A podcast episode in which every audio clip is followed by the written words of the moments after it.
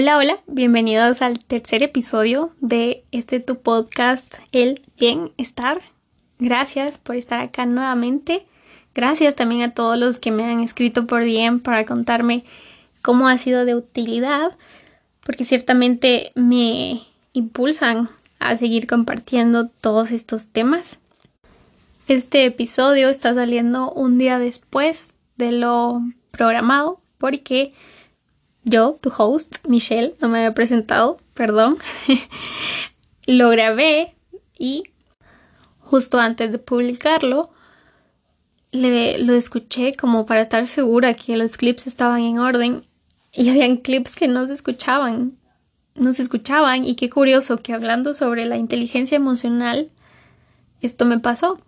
Lo tomé con calma, nada más me preocupaba, me preocupaba un poco cuándo lo iba a poder volver a grabar porque sí quería publicar esta semana. Pero heme aquí a la hora del almuerzo de mi trabajo y quedó muy bonito. Creo que quedó mucho más de lo que yo me imaginaba o de lo que quedó la primera vez. Así que cuando cambia la ruta, no importa, pero que la meta sea la misma. Eh, que disfrutes este episodio y nos escuchamos.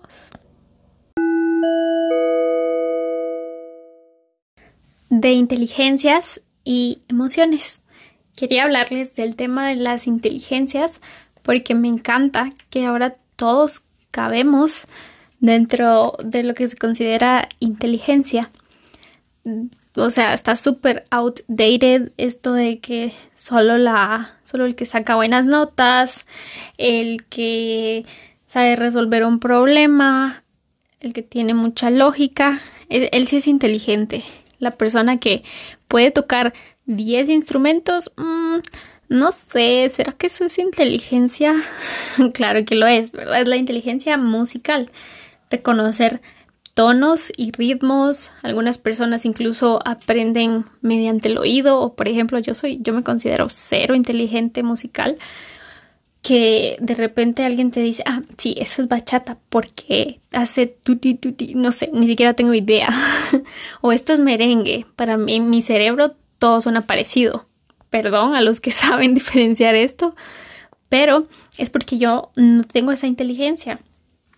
También está la inteligencia lingüística, que es saber comunicar, porque una cosa es saber decir las cosas, pero otra es que sea como un todo, tanto escrito como hablado, como con los gestos, captar la atención.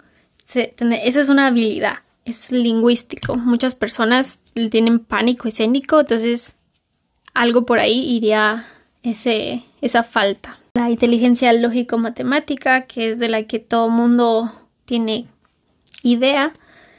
También la corporal, como todos estos acróbatas que tienen una fuerza y coordinación con el cuerpo, o los bailarines, los bailarines profesionales que vemos en YouTube o en la tele, o también tu tía Rosita que, que baila muy bien.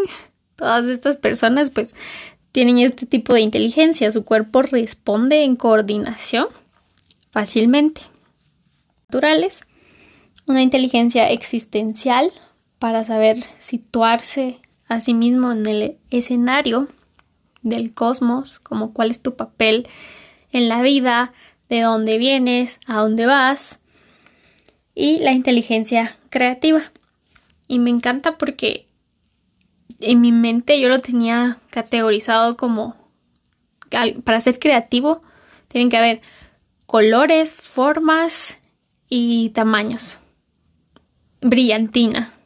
Pero si ahondamos un poco más en este concepto, inclusive en el coaching ejecutivo, va muy ligado a la capacidad de entender un proceso y como hacerle shuffle sin alterarlo o innovar, innovarlo.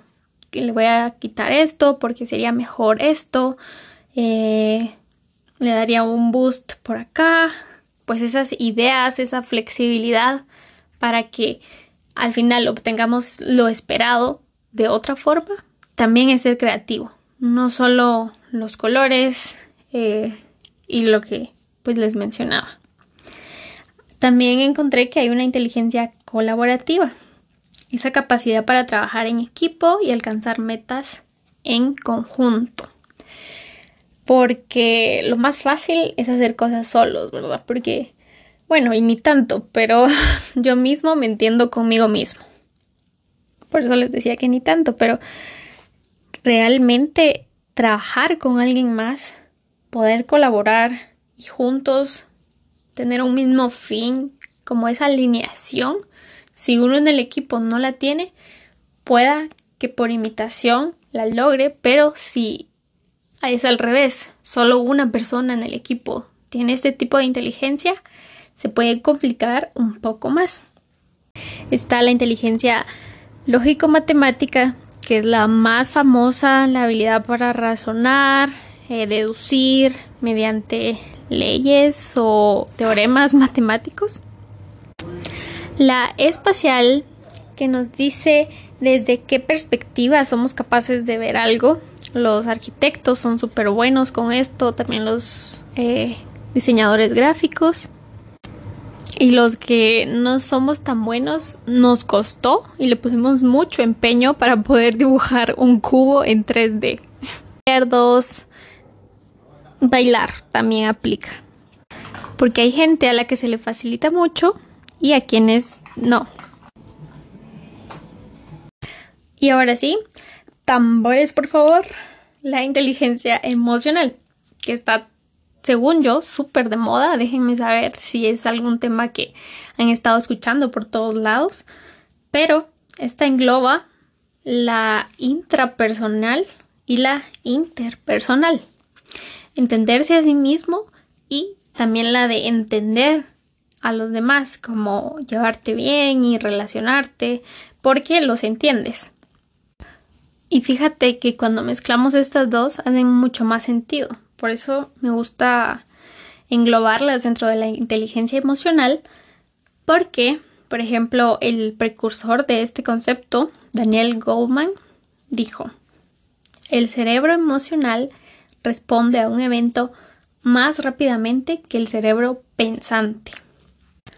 Todos hemos escuchado a alguien que dice, sí, pero yo así reacciono, así soy y no me interesa nada, no me interesa que me lastimé, que me hice daño a mí y a las personas que me importan.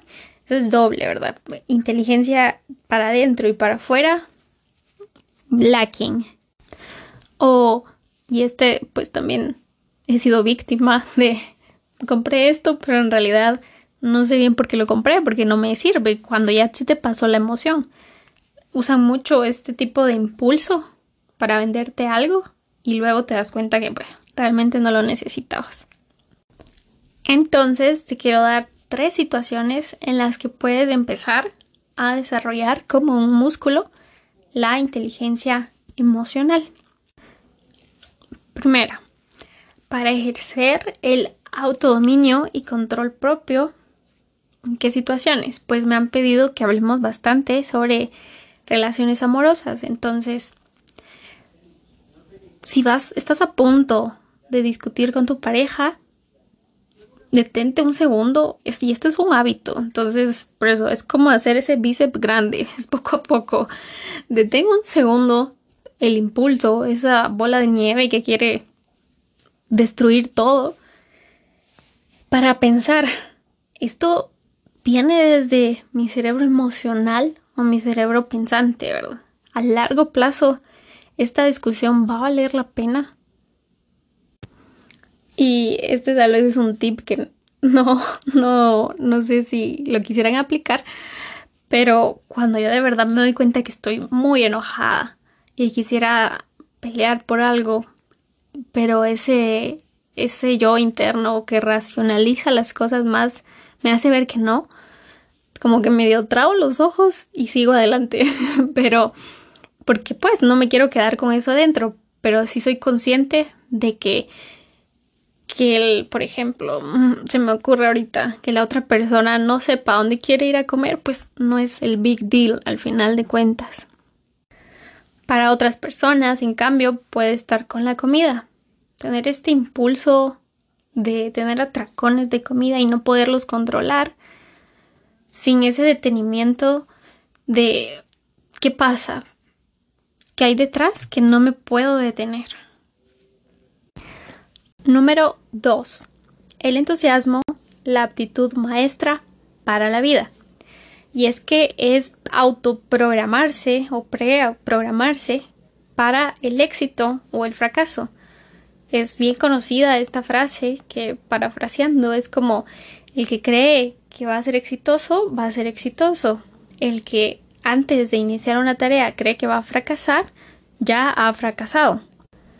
Esta actitud entusiasta no tiene que ser alguien que está eh, gritando o siempre con una enseñando los dientes, por ejemplo, pero sí alguien que mantiene la tranquilidad frente a situaciones de estrés externas o alguien que provee de esta paz a la familia cuando como familia están pasando por algo difícil.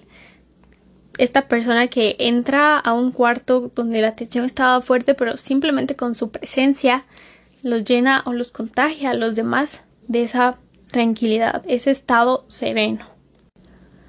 Qué precioso con el ejemplo poder compartirles a los demás un poco sobre inteligencia emocional.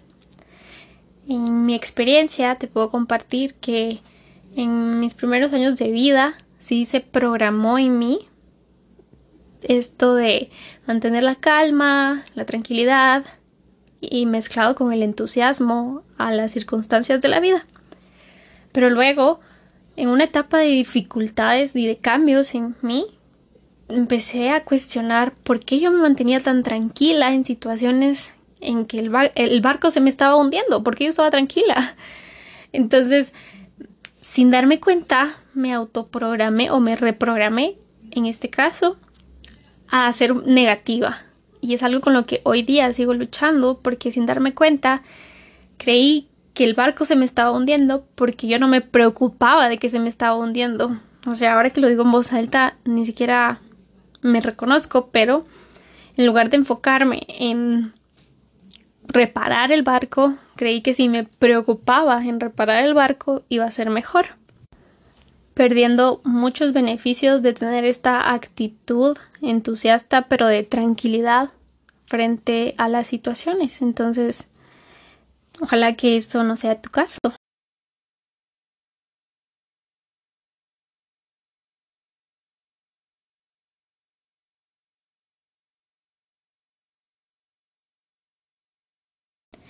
3.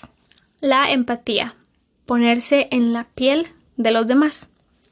Y es que no importa si eres cristiano o no, ya lo dijo Jesús, no hagas cosas que no quieres que te hagan, trata a los demás como quieres que te traten.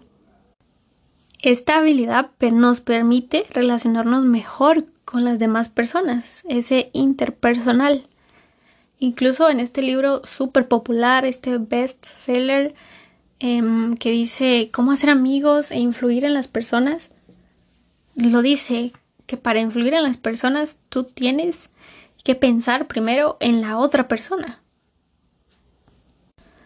Para los que están en ventas o tienen un emprendimiento ongoing, tenerlo súper en cuenta y les recomiendo este libro porque lo enfoca mucho a eso, cómo hacer ventas y en el área un poco más eh, ejecutiva, digámosle, cómo influir en las demás personas y evitar resaltar sus errores, porque si resaltamos los errores de los demás, estamos pidiendo que se resalten nuestros errores también y eso crea fricción y un mal ambiente laboral, etcétera, ¿verdad?